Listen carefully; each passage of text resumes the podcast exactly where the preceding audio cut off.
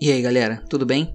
Eu sou o João e esse é o Sala do Júri, o podcast onde eu trago casos de crimes reais com episódio novo toda terça-feira. Me segue no Instagram, arroba Sala do Júri, para poder conferir fotos dos casos que eu trago aqui semanalmente e para conferir também novidades do podcast. E hoje, dando continuidade ao nosso quadro Sexta Temática, eu trago para vocês o terceiro quadro do nosso tema Crianças Assassinas. Então é isso, vamos começar o episódio de hoje.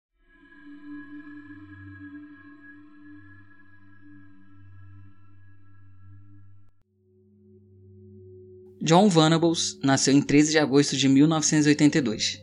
Ele era filho de Susan e Neil Venables. Neil trabalhava como motorista de empilhadeira, mas vivia desempregado.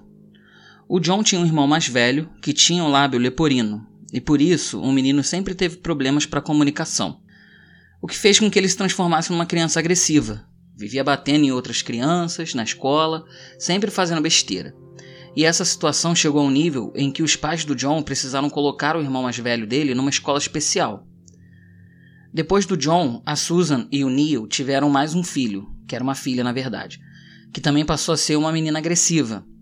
O John acabava ficando com ciúmes do tratamento dos pais dele com seus irmãos, porque eles precisavam dar uma atenção maior para eles. E aí, em algumas ocasiões, o John chegava a imitar os ataques de raiva dos irmãos para poder chamar a atenção. O relacionamento dos pais do John não era nada bom. Eles viviam se separando e voltando. Fizeram isso mais cinco vezes enquanto John crescia, até que eles se separaram de vez e a Susan e seus três filhos foram morar com a mãe dela em Liverpool, na Inglaterra.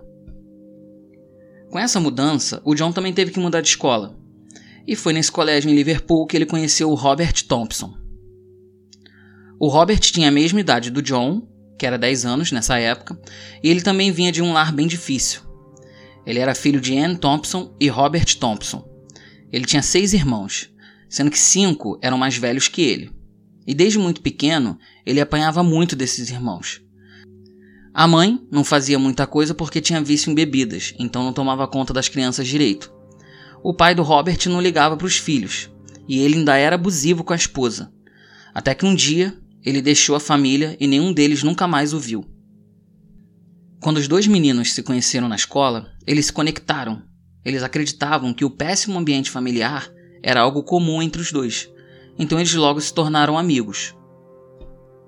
Na escola, os dois eram sinônimos de encrenca. Viviam matando aula porque odiavam a escola.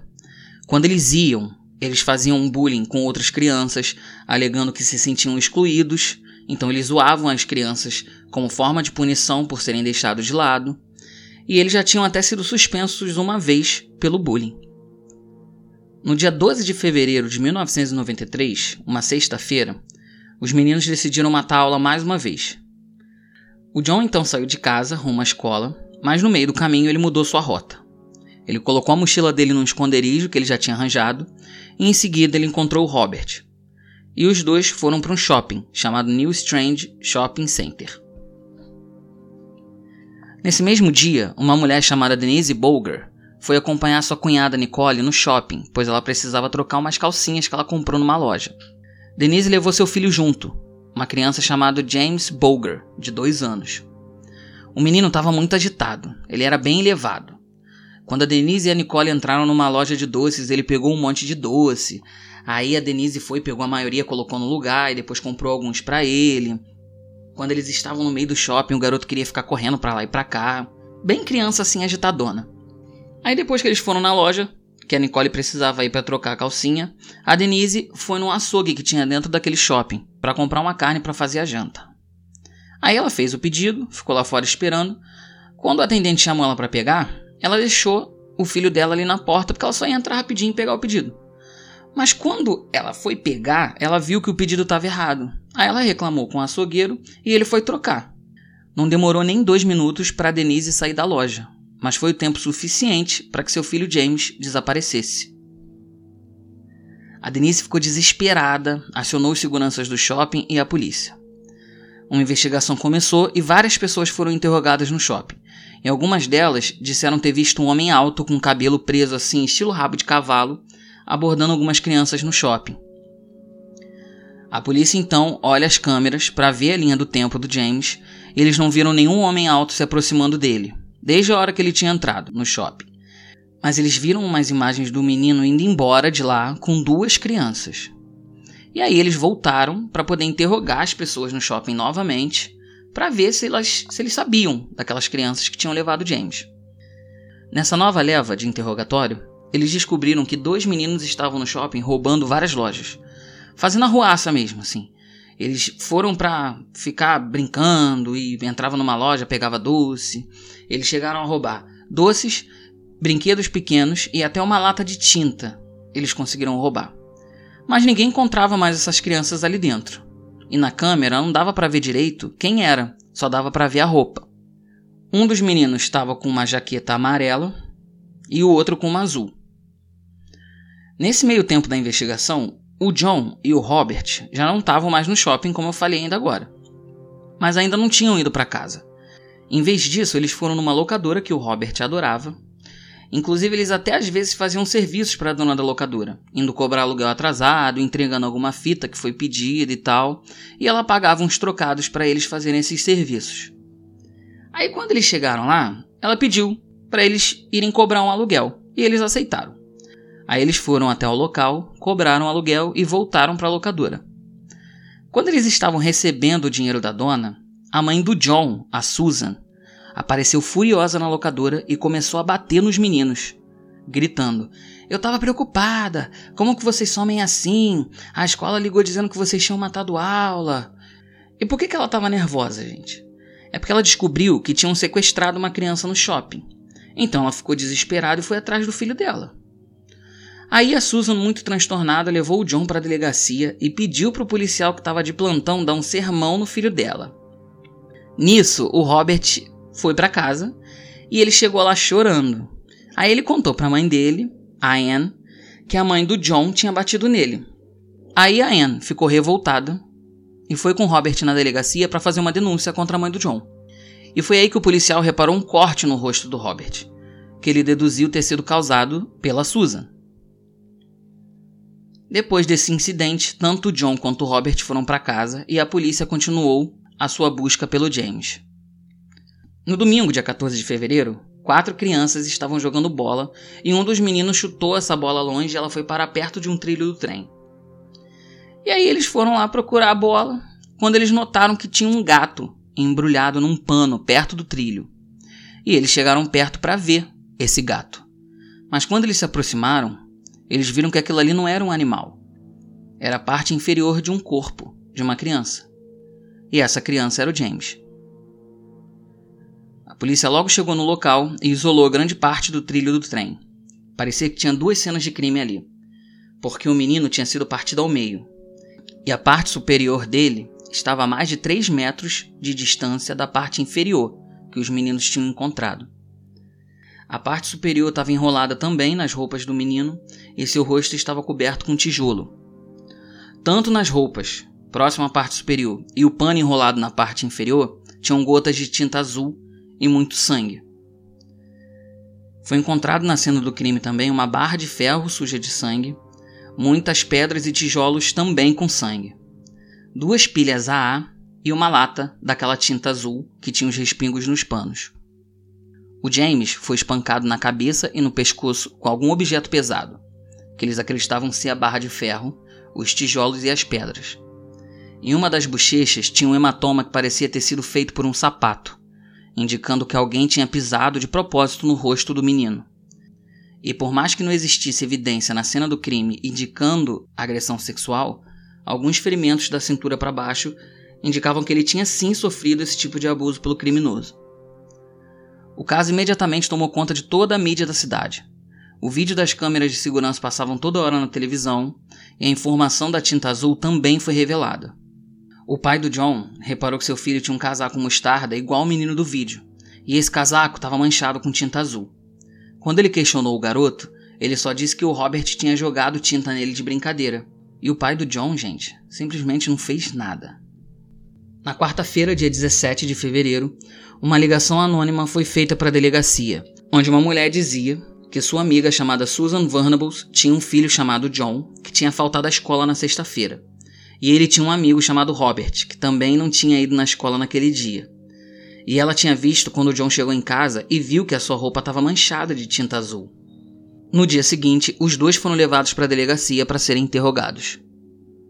No interrogatório do Robert, ele estava muito irritado. Respondia a maioria das perguntas com grosseria e a sua mãe vivia chamando a atenção dele. Mas mesmo assim ele só respondia besteira. Até que o policial começou a falar sobre o crime. Aí o Robert foi ficando mais sério e ele finalmente começou a responder às perguntas do policial. O Robert assumiu que tinha faltado à escola com John e que eles tinham ido para o shopping. Aí ele falou que eles estavam passeando, aí eles viram o James com a mãe, e aí ele disse que o John se aproximou do James e ele foi andando na frente. Então ele não viu para onde o John tinha levado James. Já no interrogatório do John, ele disse que nunca tinha ido para o shopping. Ele disse que matou a aula sim, encontrou com o Robert, mas depois não viu mais o menino. Ele contou uma história com vários detalhes do que eles tinham feito naquele dia.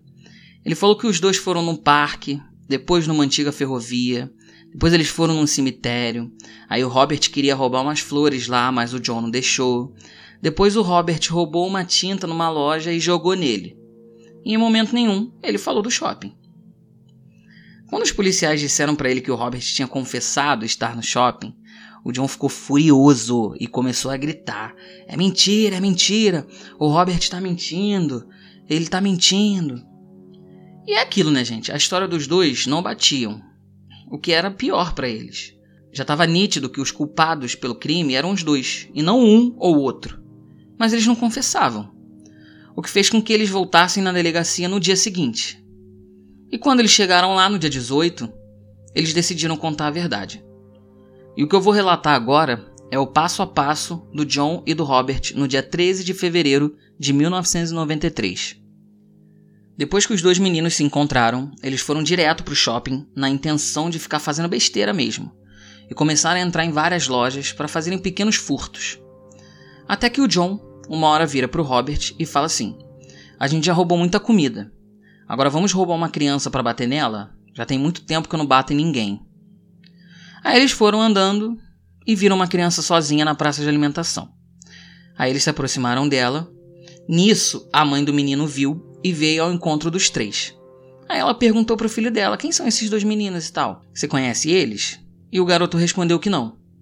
Aí o John e o Robert acabaram saindo dali, até quase que correndo. Então eles continuaram na busca deles por outra criança, e aí eles passaram pelo açougue e viram que tinha uma criança na porta e não tinha uma mulher ali perto, só uma mulher dentro do açougue. Então eles deduziram que aquela era a mãe do menino. E aí, como ela não estava prestando atenção nele, eles se aproximaram e ofereceram um doce para ele. Essa criança era o James. Ele aceitou o doce, deu a mão pro John e eles foram andando. Aí eles saíram do shopping e o James começou a chorar, dizendo que queria a mãe dele e tal. E eles continuaram caminhando em direção a uma ponte. Aí o John, já de saco cheio do James ficar chorando e pedindo pela mãe, pegou o menino pelos braços e falou que tudo ia ficar bem, para ele parar de chorar. Quando eles chegaram na ponte, eles começaram a ameaçar jogar o James lá de cima. E aí o garoto entrou em desespero. Começou a gritar, a chorar muito alto. E foi aí que eles machucaram o garoto pela primeira vez. Eles seguraram o James de cabeça para baixo e soltaram, fazendo com que ele caísse no chão e batesse com a cabeça. Nisso, eles deixaram o menino ali e se viraram para poder ir embora. Só que na hora que eles se viraram, apareceu uma mulher atrás, viu o James e perguntou: O que, foi, menino? O que, que aconteceu? O John e o Robert, na mesma hora, viraram, perceberam que a moça estava ali e viram que se ela falasse alguma coisa, eles iam acabar encrencados. Então eles foram em direção ao James e falaram: Vem cá, neném. O James, já machucado, com hematoma no rosto e um corte daquela queda, acabou indo em direção aos meninos, e eles foram embora. John e Robert foram em direção aos trilhos do trem e no caminho, várias pessoas viram James chorando e uma senhora chegou a parar os três para perguntar se estava tudo bem. Eles disseram que tinham acabado de encontrar o um menino daquele jeito e aí eles estavam indo para a delegacia. A senhora então falou para eles irem direto naquela rua ali, que eles iam dar na delegacia. A delegacia era logo na outra esquina e eles nem sabiam disso. Aí eles falaram: "Tá bom, a gente vai para lá" e começaram a andar. Só que eles foram andando na direção contrária da delegacia. A senhora então ficou desesperada. Ué, vocês vão para onde? Aí uma outra mulher tava vindo e falou assim: Ah, não, eu vi esses três meninos ainda há pouco. O garotinho tava rindo, ele tava bem. Isso aí deve ser só dois irmãos tomando conta do irmãozinho. Aí a senhora se tranquilizou e deixou para lá. E assim, para resumir os encontros, um total de cinco pessoas pararam os meninos preocupados com James e nenhuma delas fez nada, acreditando nas mentiras que o John e o Robert contavam. Quando eles chegaram nos trilhos, já estava anoitecendo. No caminho, eles deram mais uns chutes e socos no James. Chegando lá, eles decidiram maltratar mais ainda o garoto. Primeiro, Robert pegou a tinta azul que eles tinham roubado e jogou no olho do James. Depois eles pegaram tijolos e jogavam nele de uma certa distância, pra, pra doer mesmo, assim. Se afastaram e pum, jogavam no menino. Aí eles fizeram isso também com pedras e por fim bateram no James com uma barra de ferro. Achando que ele estava morto, John e Robert colocaram o corpo do James no trilho do trem enrolado nas suas roupas e num pano e cobriu a cabeça dele com tijolos e foram embora. O julgamento começou no dia 1 de novembro de 1993 e os dois foram julgados como adultos pela gravidade do crime. O John e o Robert não falaram nada durante todo o julgamento, nem deram depoimento. O caso foi baseado nas mais de 20 horas de gravação do interrogatório feito na delegacia. Todas as fitas gravadas no dia que eles confessaram foram tocadas no tribunal. No dia 24 de novembro, o julgamento chegou ao fim. E os meninos que já tinham completado 11 anos de idade, naquela época, foram considerados culpados pelo assassinato do James Boger, e condenados a um mínimo de oito anos de prisão, podendo chegar à prisão perpétua, o que não foi o caso. Em 1999, os advogados dos meninos entraram com um pedido de anulação do julgamento, alegando que eles eram muito novos para saber a diferença entre o certo e o errado, mas esse pedido foi negado.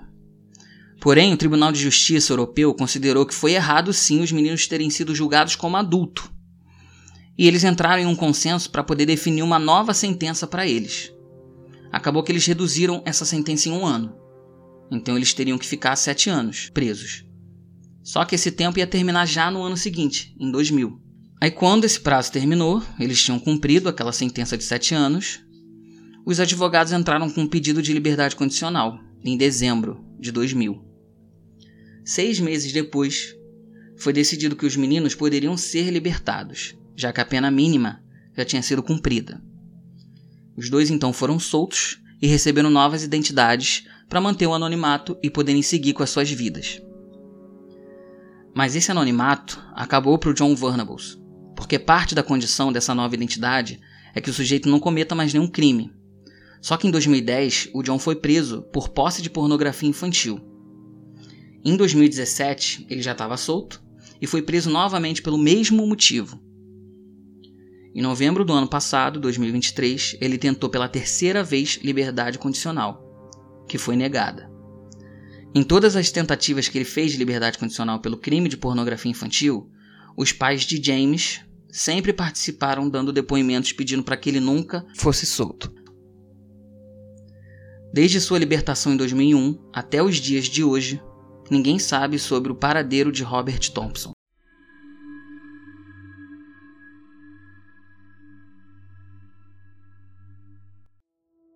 E é isso, gente. Nosso episódio está chegando ao fim. E levanta a mão quem está indignado com essa pena de oito anos só por uma atrocidade que aconteceu contra o James. Vocês não estão me vendo, mas minha mão tá levantada. Porque, pô, não é possível. Pô, oito anos? Olha o que esses meninos fizeram com um garoto de dois anos, gente. Como é que eles só pegam oito anos e depois ainda diminui para sete? Porque assim, ok que eles eram crianças, mas e ok que eles né, tiveram aquela criação muito ruim e tal, mas não justifica. Olha o que, eles fizeram com o menino. Eles não mataram sem querer, eles mataram porque eles quiseram matar. Entendeu? Jogaram tijolo, fizeram de tudo com o garoto. Até o garoto não aguentar mais. Ainda deixaram o menino no trilho para que o trem pegasse ele e cortasse ele ao meio. Gente, que crueldade é essa? E eles só pegam oito anos e depois ainda diminui para sete. Por mim, o John agora ficava preso, ó. Não, não era solto nunca mais. E foi uma redução que é tipo assim, ah, vamos reduzir que aí logo logo ele sai, né? Vamos combinar. Porque eles reduziram um ano e reduzindo um ano ela já terminava no ano seguinte, né? Porque essa redução veio em 99, eles iam ficar até 2001, reduzindo em 2000 ele já saiu. Seis meses depois, mais ou menos, que foi decidido essa redução de pena, eles saíram. Então, assim, injusto demais. Para mim, na minha opinião, injusto demais. Pelo que eles fizeram, eles tinham que ficar muito tempo, não tinham nem que ser solto. Igual o Eric do primeiro episódio. O primeiro episódio o menino fez, fez uma atrocidade também, óbvio, mas pô, comparada com essa, e o menino ficou aí, ó, anos preso. Depois foi solto, né? Mas eu também não concordo. Mas enfim, é isso. Se você estiver me ouvindo pelo Spotify, não esquece de classificar o Sala do Júri com 5 estrelas para poder ajudar a engajar o podcast e fazer com que ele chegue a mais pessoas. E segue a gente, tanto no Instagram, arroba do Júri, quanto na plataforma de áudio que você estiver ouvindo. Ativa o sininho aí, se na sua plataforma tiver, que sempre que um episódio for lançado, você vai receber uma notificação e vai poder ouvir o episódio mais recente aí do Sala do Júri, tá bom? Então eu vou ficando por aqui, até semana que vem. Tchau, tchau.